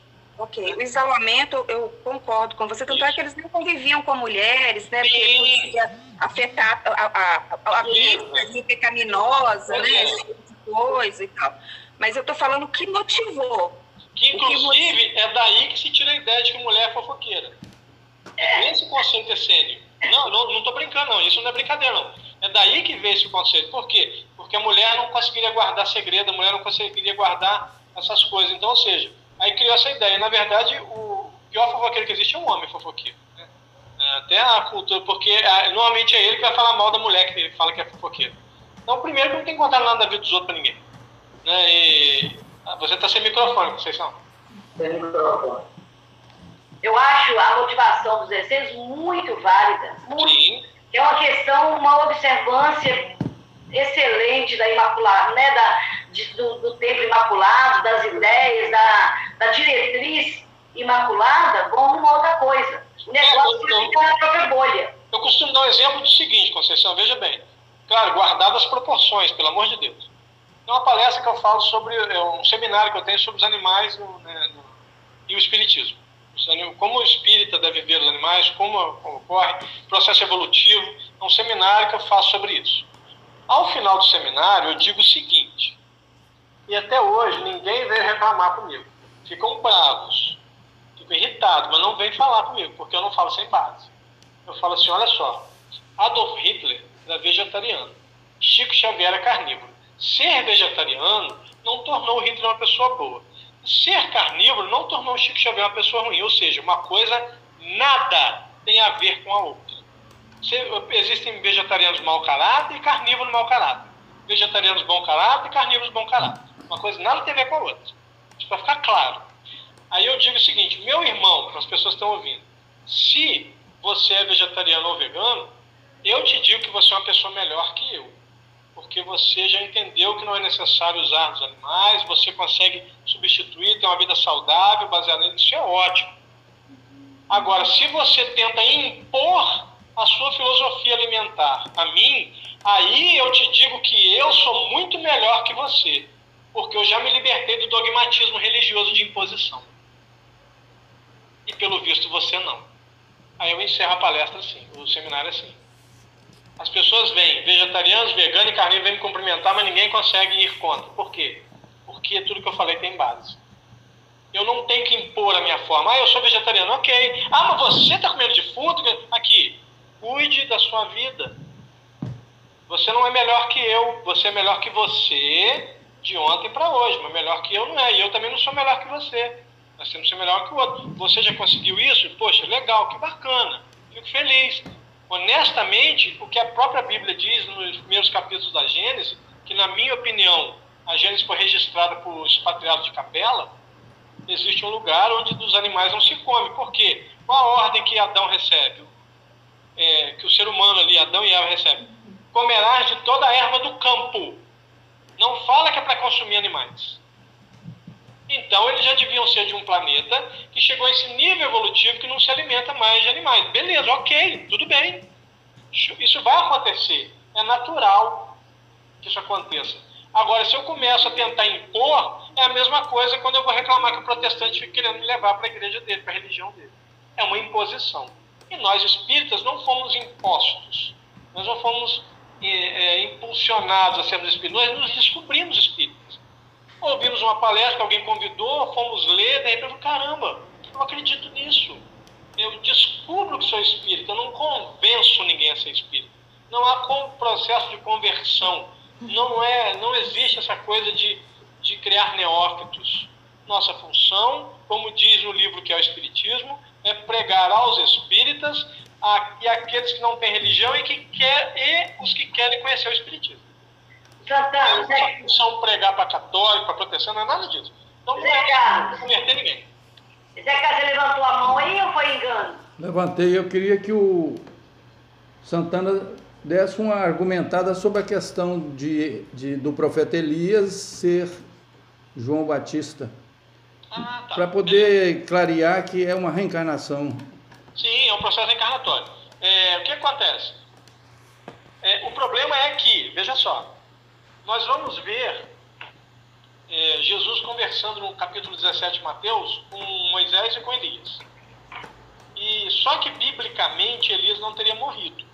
Ele foi arrebatado. O que, que é arrebatamento? Retirada com extrema violência e rapidez. Então, como se sumisse na frente. E a Bíblia diz que ele foi arrebatado por uma carruagem de fogo.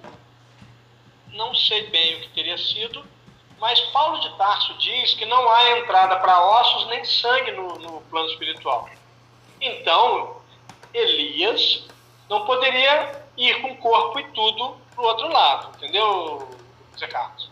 Além disto, João o Batista, segundo Jesus, é Elias.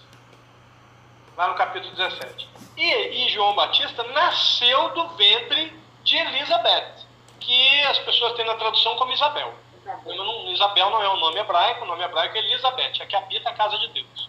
Mas está lá, Isabel. Ele é filho de Isabel e Zacaraia. Seria. Nós traduzimos nome, é muito engraçado, porque na minha época dizia que esse nome não se traduz.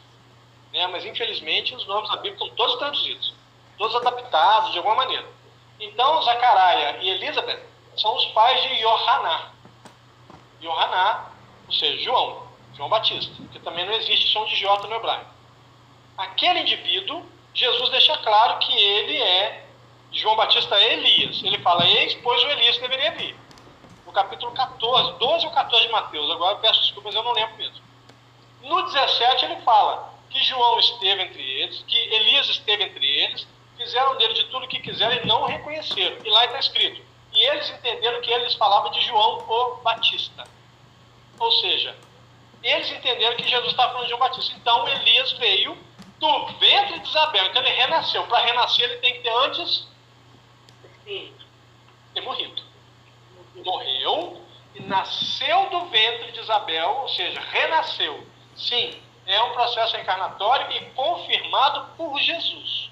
Não é uma coisa dos espíritos. Jesus afirma que ele é João Batista. Ou seja, ele veio como João Batista. Sim, ele é a reencarnação de Elias. E ele fala, né, do ventre de mulher, Elias, João Batista é o maior porque do ventre é, da mulher precisa de mulher está entre os melhores. É, precisa fazer aquela reencarnação para. É isso aí. E, é ele que é profetizado em Malaquias, né, mãe? É antes do Senhor, eis que enviarei Elias. É, e é interessante. Seja, vou enviar falar... o Espírito de novo. É, e é interessante falar que ele era Elias, Herodes era o rei Acabe, Herotíades, Herotíades, que era mulher do Filipe, né, Filipe Antipas, que casou depois com Herodes, né, era a Jezabel, né? Então, aí tem um, tem um triângulo. Buscando vingança, né? Tem um triângulo aí de, de ajuste reencarnatório, né? E como ele decepa a cabeça dos profetas de Baal, ela promete quando quando Jezabel que ela iria vingar essas mortes. Ah, então. E ela vinga através da sua filha que dança para Herodes, né? Zé Carlos, quer falar de novo aí? É, agradecer o Santana e, e gostei muito da, da contribuição da Mônica. Achei que ela ajudou muito, viu, Mônica? Ó. Mônica é joia, Mônica é joia. As Mônicas são boas. Muito bom vocês dois aí. Obrigado, Santana. Nada, sempre eu que agradeço. A Mônica conhece muito. Ô, ô Santana, vamos, vamos fazer um pouquinho desses últimos versículos? Espera porque... só um minutinho, que a, a Mônica acho que levantou a mão aqui. A outra Ô, Mônica. Ai, meu Deus. A outra Mônica, vai lá. É rapidinho. É, Santana, e o contrário, aquele que batiza, tá certo? Mas que passa por provações ou sofrimento, né? E deixa de acreditar. Então ele cria uma expectativa de que Deus vai dar a ele tudo que é bom, né? E quando ele passa por provocações ou sofrimento extremo, ele passa a desacreditar, quer dizer, ele frustra com a expectativa que ele teve em relação a Deus. É isso aí. E essa expectativa, Mônica, ele, ele gerou por ele mesmo. Porque não é, é em nenhum momento, é, Jesus fala, ele fala que, que, que os, os dele passariam por sofrimento, seriam constantemente testados. E é para as pessoas entenderem por quê? Porque vai haver a chamada forja no fogo, essas pessoas seriam forjadas no fogo. Esses indivíduos seriam preparados para qualquer tipo de intempérie, qualquer tipo de dificuldade. Você vê que em algum momento Paulo de Tarso vai dizer assim: posto que para mim viver é Cristo e morrer é um lucro. Por quê? Porque se eu morrer, eu vou descansar. Mas enquanto eu estiver vivo, eu vou ser testado constantemente, eu vou passar por dificuldades. Porque é essa a ordem de Cristo, porque eles precisariam ser é, testados, provados.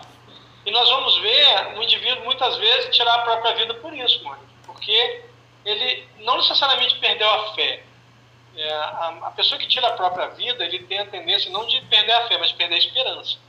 A esperança é, é exatamente isso, que eu vou ter melhores dias, vou ter coisas boas à minha frente. Né? Eu, eu, as dificuldades que eu estou passando serão removidas. Eu, e, e, o indivíduo perde essa esperança, então ele cerceia a própria vida. Ele, ele executa, né? se auto-executa. É o suicídio. E Albert Schweitzer vai dizer que é, a tristeza maior não é um homem morrer. A tristeza maior é quando morre dentro dele algo enquanto ele está vivo. E que é a morte da esperança. Exatamente, uma expectativa, mas essa expectativa não é baseada no Evangelho. Essa expectativa ela é baseada no, no próprio indivíduo. Você, eu defendo a ideia de que Judas não traiu Cristo, ele queria apenas acelerar o processo. Por quê? Porque ele era ansioso. E quando ele viu que não ia funcionar, ele tentou devolver, já era tarde demais. Mas ele, ele nunca traiu, ele só queria acelerar logo, porque ele imaginou, os exércitos de anjos vão dizimar os romanos a colocar a mão nele. E não apareceu anjo nenhum, e Jesus falou, tá tudo bem, era para ser assim mesmo, já estou entregue, era para ser entregue e acabou. E aí vem a paciência de Jó, né? A paciência de Jó, que é testada no livro de Jó, que por sinal é uma midrash. A palavra midrash hebraica quer dizer parábola, é uma parábola. O livro de Jó é uma parábola. Mas como toda parábola, é um, uma busca por algo mais profundo, que é o quê? Apesar das dificuldades, Deus e isto as pessoas deveriam ler, essas pessoas. O livro de Jó, ainda que ele seja uma história com é, uma ficção, é uma parábola, mas ele traz um profundo conhecimento acerca disso. Jó passa por uma série de, de situações, mas ele fala: o Senhor dá, o Senhor tira. Glorifica o nome do Senhor, bendito seja o Senhor. O Senhor tira, o Senhor dá. Né? E, e, em algum momento ele fala algo que eu acho esplendoroso, que a maioria não, não se lembra ou não se apega é, que ele diz assim: Eu conhecia o Senhor de ouvir falar, agora eu o conheço em verdade. Ou seja, porque agora ele está em mim. É o que Paulo vai entender mais tarde, vai dizer: Já não sou mais eu quem vive, é o Cristo que vive em mim. Porque ele não consegue ver a mudança tão radical que ele fez na vida dele. Ele olha para ele e não acredita. Ele fala: Olha, não sou eu que estou vivendo, é Jesus que está vivendo em mim. Porque é, você vai ver em outro texto que ele diz: o mal que não quero fazer, esse faço, o bem que quero fazer, esse não consigo. Ou seja, ele está falando da luta íntima, da dificuldade de amar o inimigo, de, e assim sucessivamente. Né? Então, isto para ele é efetivo, é muito importante. E essas pessoas deveriam ler isso e lembrar que nós vamos passar por testes, dificuldades, faz parte, porque nós precisamos evoluir. E o processo evolutivo ele demanda crescimento. E o crescimento demanda dor, é natural. Por quê? Porque a dor é uma resultante da resistência à mudança. Quando eu não mudo, vem a dor para me impulsionar. Você vê que as grandes descobertas da humanidade vieram através da dor, de uma doença, da morte de um ente querido, que a pessoa começa a se empenhar para buscar soluções. Então, é um processo natural, mas as pessoas acham realmente. Existe uma coisa que é muito triste no meio da teologia, que é chamada teologia da da prosperidade. Essa teologia, essa, a criação da teologia da prosperidade foi feita por. Benny Hinn é um pregador americano. E ele, ele passou a ideia exatamente isso, que para estar com Cristo, você será naturalmente rico, é, proeminente, onde quer que você vá, famoso, você vai ter todas as benesses do céu. E há, alguns, há um ano e pouco, mais ou menos, ele falou no programa dele, americana, ele pediu perdão por ter criado o conceito da teologia da, da prosperidade, porque ele diz nessa, nesse, nesse, estudo, nesse, nesse programa dele, eu vi esse vídeo, ele dizendo, porque não se negocia com o Evangelho. Na TV ele ensinou a negociação com o Evangelho. E depois ele viu que não funciona assim. Aí ele pede desculpas por ter criado esse conceito, que para nós, o que é teologia para nós? Você fala assim, ah, ah, tem uma teologia de uma coisa ou de outra. é um estudo feito por teólogos, uma pesquisa filosófica, teológica, para chegar a uma linha de pensamento. Santana, mas isso não foi tirado de, do Velho Testamento. Não, essa semana a gente estava até discutindo isso aqui em casa. Ele se baseou nisso. Mas quem criou esse conceito foi Benny Mas ele se baseou em quê? Se baseou em, por exemplo, uma, inclusive uma tradução errada da Bíblia. Né? O Salmo 23. De que isso? O Senhor é meu pastor, nada me faltará. Ou seja, está completamente errada. Não é nada. A palavra nada em hebraico é lohim, uma palavra composta. O texto original do Salmo 23 está apenas a palavra lo. Lo em hebraico é não. Então, o Senhor é meu pastor, não me faltará. Então, é Deus que não falta. Mas quando eu ponho nada, então eu estou dizendo que eu não passarei fome, não passarei dificuldade, não, não terei solidão. Só maravilhas ao meu redor. E mesmo assim também não é faltará. Aí já é uma questão de cultura. Porque... Mesmo porque Deus fala que ele é o dono de tudo, você é herdeiro, não te pertence, você usa o fruto. É, né? usa o fruto, isso aí. Ô, ô, Santana, você podia me esclarecer, porque isso aqui é uma coisa que eu não, é, não consigo assim, entender. Fala assim, no capítulo, versículo 12, desde os dias de João Batista até agora, esses dias de João Batista é na época de Jesus ou é da época de Elias? Na época de Elias. O reino, o reino dos céus sofre violência e os violentos se apoderam dele. Como que os violentos se apoderam de uma coisa que é crística? Não, na verdade eles se apoderam do conceito, por isso. Simar. Ah, eu sou representante de, do reino dos céus. Você vê que o, o historiador Flávio José, o historiador do século I dos judeus, ele fala que antes de Jesus uma série de outros fingiram ser o Cristo. Ou seja, assumindo uma função que não era deles, para de alguma maneira ganhar algum benefício. Nós vamos ver aquele Simão Mago, lá em Atos dos Apóstolos, também fingindo situações para poder ganhar seguidores, para ele ganhar por isso. Então, tem sempre um que vai assumir ser dono dos céus ou emissário dos céus. Nós vemos isso hoje em algumas é, religiões, em alguns grupamentos religiosos aí, esses falsos profetas enriquecem as custas do suor dos outros, ainda diz que se você tem fé, você entrega tudo que você tem. Isso! É, então, ou seja, é, estão tentando tomar o poder à força, não adianta. Né? Aí as pessoas vão achar que está falando do diabo, não está falando nada do diabo. É de nós mesmos, ou seja, nós tentamos, de alguma maneira, sermos, tomar propriedade do reino dos céus. Oi, Simar, você lembra de alguma coisa da nossa conversa? Quinta-feira? É, é, na quinta-feira, nós, nós debatemos muito esse versículo exatamente por isso. É, aquilo que, é, aquilo de falar que. Parece assim, Oi. não tá aparecendo você não, tá ruim, só ah, tá. a ponta do cabelo. Aí vai. tá bom. É, gente, nós, nós debatemos muito esse versículo nesse sentido mesmo, Santana. Eu fiquei muito feliz agora de, de assim, de ter visto que nós então entendemos perfeitamente que no Antigo Testamento tudo era Deus Deus mandava tudo e tudo era imposto pela violência. E esses violentos eram os homens de Deus aqueles que vinham do céu. Isso. e que Jesus é exatamente na teoria contrária ou na, na prática né, que os mansos herdarão o céu. Isso. É capítulo 37, verso 9 do livro de Salmos, o capítulo 5, verso 5 de Mateus, que são os mansos que os mansos que vão herdar o reino dos céus. Né? O, Exatamente.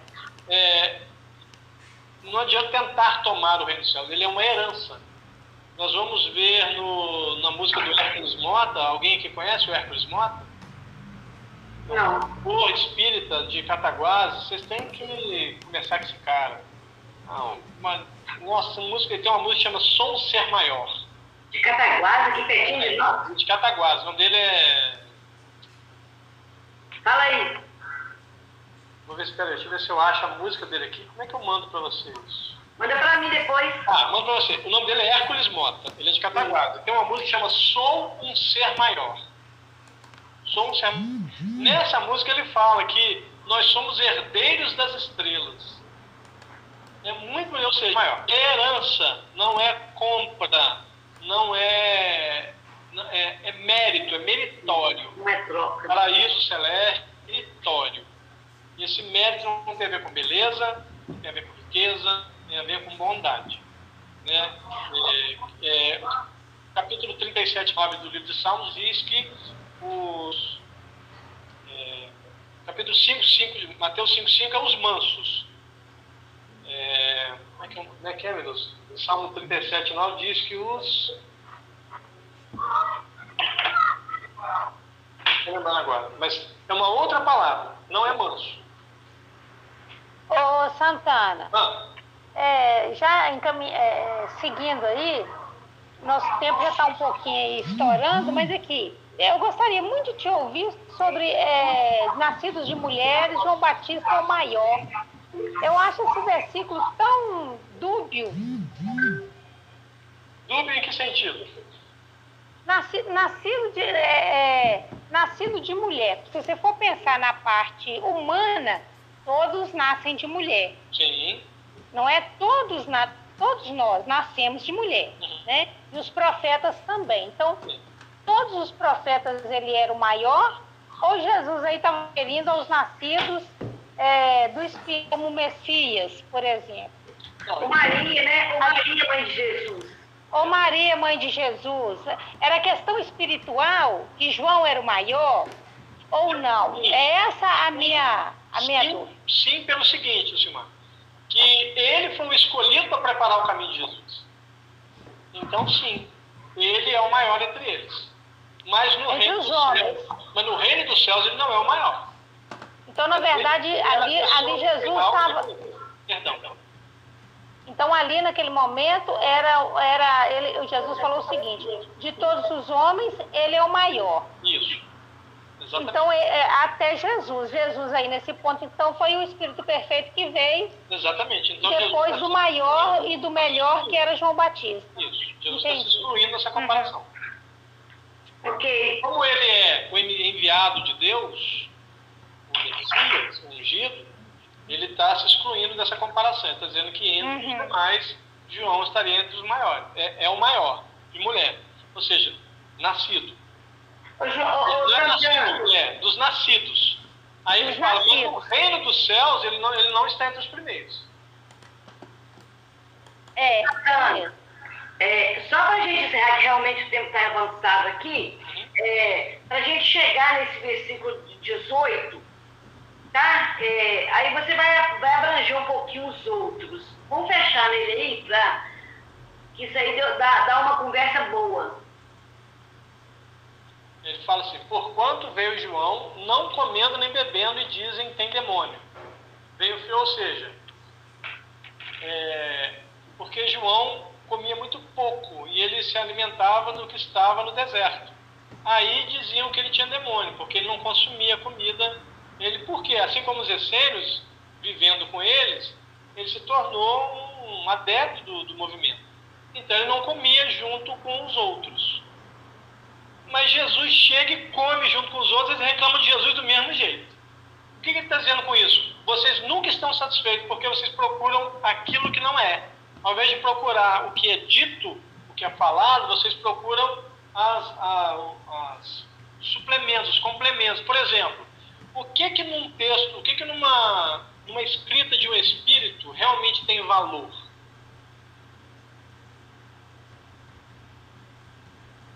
Não ouvi. A essência.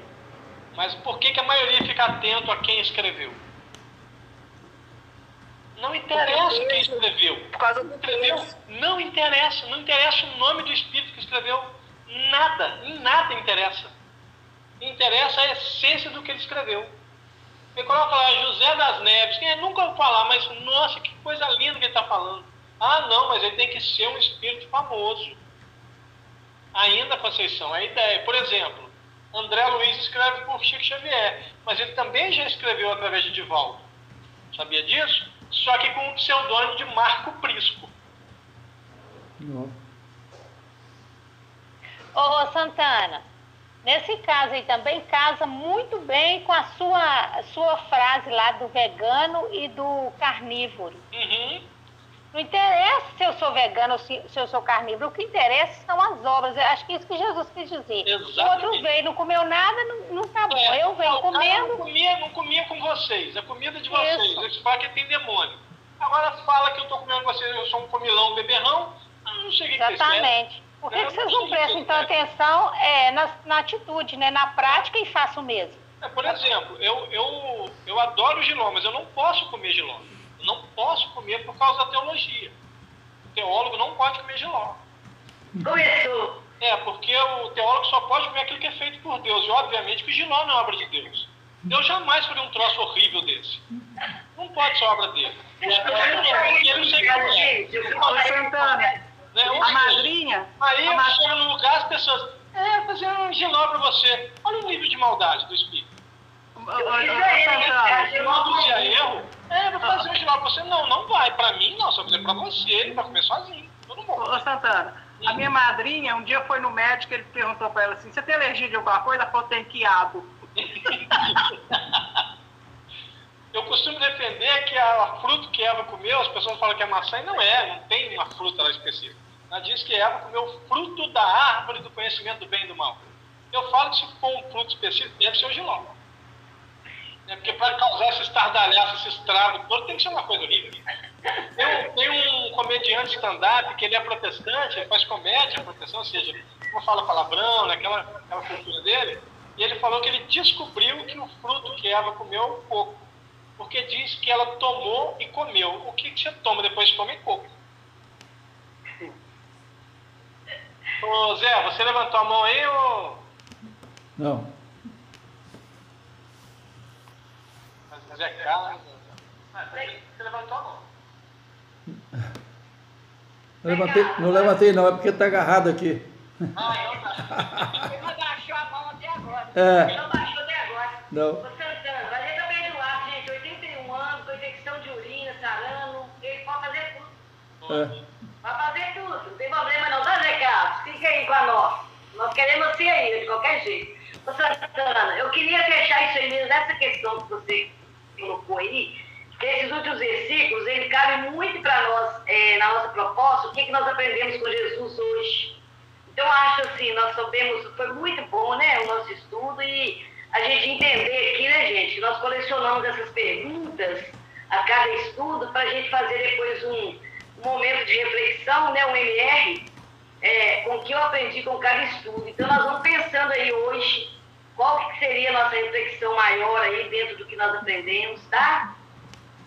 Santana, muito obrigada mais uma vez. Nossa, nós estamos esperando você aqui, né? Na pandemia acabar para comer giló com angu. Ai, eu fiz para ele, giló com angu. Eu quero. Diz ele passou uma pena. Aqui, manda um beijo pra Cíntia, tá? Por favor, fala que eu tô com saudade dela. Ô, ô Conceição, Conceição, é, para ele comer a canjiquinha com costelinha. E com Gil Beba. Pelo amor de Deus. e com, com Gil Beba. Pode até me chamar para comer comida vegana, desde que não tenha giló. tá bom. Pode, pode, deixar, nós vamos pensar num cardápio chique para você. Então tá gente, muito obrigada, né, Santana? Foi a gente não tem como agradecer, foi muito bom. Eu que agradeço, eu tenho, vocês estão dando a oportunidade de passar à frente, isso é maravilhoso. É. Eu sou professor e esse é o ganho de um professor. Uhum. Passar o conhecimento à frente, multiplicar. Pois é, foi muito bom. A gente teve, a gente teve é, né? Hoje a gente quase teve que mudar o nosso horário, eu falei com coisa assim, se ele falar que é meia-noite que pode vir, a gente vai passar para meia-noite. Né? Hoje de manhã ele, a gente quase precisou mudar o horário, mas ele acertou tudo lá e foi bacana. Foi muito bom mesmo. Gente, semana que vem nós vamos ter com a gente aqui o Manu. O Manu é do NEP FEP, lá do, de Pernambuco, de Recife. Ele vem falar para a gente sobre a última ceia está é, em Mateus 26, 20 a 29. Um, grandes ensinamentos que tem nesse episódio da vida de Jesus. Né? Grandes falas dele, grandes frases de efeito, né? impactantes que, que vão sair de lá e muitos ensinamentos mesmo de lá.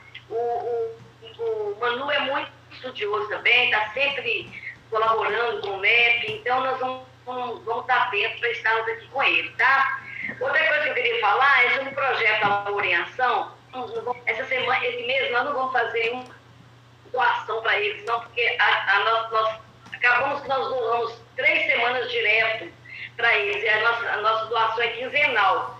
Mas por causa de, de uma necessidade, a gente acabou fazendo 15 semanas. Então ficou para só em agosto agora a gente fazer a campanha do Amor em Ação.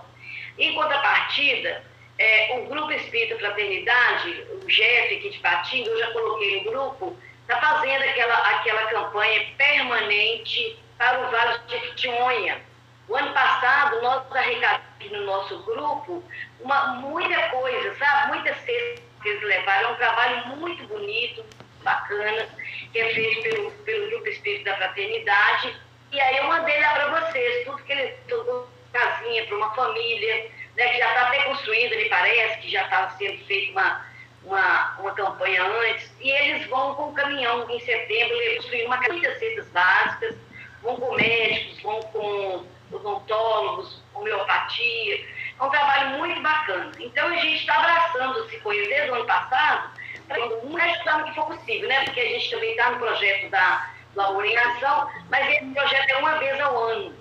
Então está lá as, as, as, especificações de que pode ser doado, vocês podem procurar no PV, que a gente pega e, e, e, e direciona, né? Está sendo um, um, um ponto de, de, de organização também aqui para a gente repassar para eles lá, tá? Então fica aí a nossa gratidão, Santana, mais uma vez. O convite para a semana que vem estarmos aqui com o Manu, tá? O Emmanuel, o Emmanuel, o Emanuel, nosso carequinha lá do Net Brasil. E nós vamos estar aqui então nessa semana que vem com eles. Muito obrigada para todo mundo, que Jesus abençoe a todos. Vamos aí aquecer né, o coração e o corpo. É, Santana, nós vamos fazer prece final. Vamos fazer lá. Nós temos que sair, eu vou sair disso, o nosso culto aqui em casa, a gente faz só uma prece. A gente faz meia hora de culto, 20 minutos, aí faz prece no início, lê livros, aí faz outra prece. Aí nós, nós também estamos abolindo isso aqui, sabe? A gente já tinha chegado a essa conclusão. Mas nós vamos fazer para poder unir aí pelo pensamento. Tá bom? Devagarzinho nós vamos saindo dessa. Isso aí, vamos lá então. Mestre Jesus, só temos a agradecer, Senhor, tantas informações, tantos conhecimentos que nos são trazidos e tanta irmandade que percebemos nesse grupo, Senhor, fraterno, ações onde possamos, podemos, Senhor Jesus, nos exprimir com respeito, com carinho de todos para com todos. Agradecemos por essa conquista, Jesus, por estarmos aqui hoje, depois de todo esse tempo de pandemia, temos conseguido vencer todas as dificuldades, as adversidades, e estarmos aqui com esse grupo tão gostoso de, de permanecer, com essa conexão divina, esses amigos espirituais maravilhosos que não nos deixam. Obrigada por isso, Senhor Jesus. Nós estamos aqui imensamente agradecidos e conectados com esses amigos. Permaneça conosco essa noite, que possamos, Senhor, a paragens de ensinamentos, de luz e de aprendizado. E fortaleça-nos, Jesus, para que possamos, dentro ou fora da nossa bolha, trabalhar em Teu nome procurar levar a tua mensagem através de nossos exemplos, de nossos pensamentos, de nossas palavras. Muito obrigada, Senhor. Que assim seja.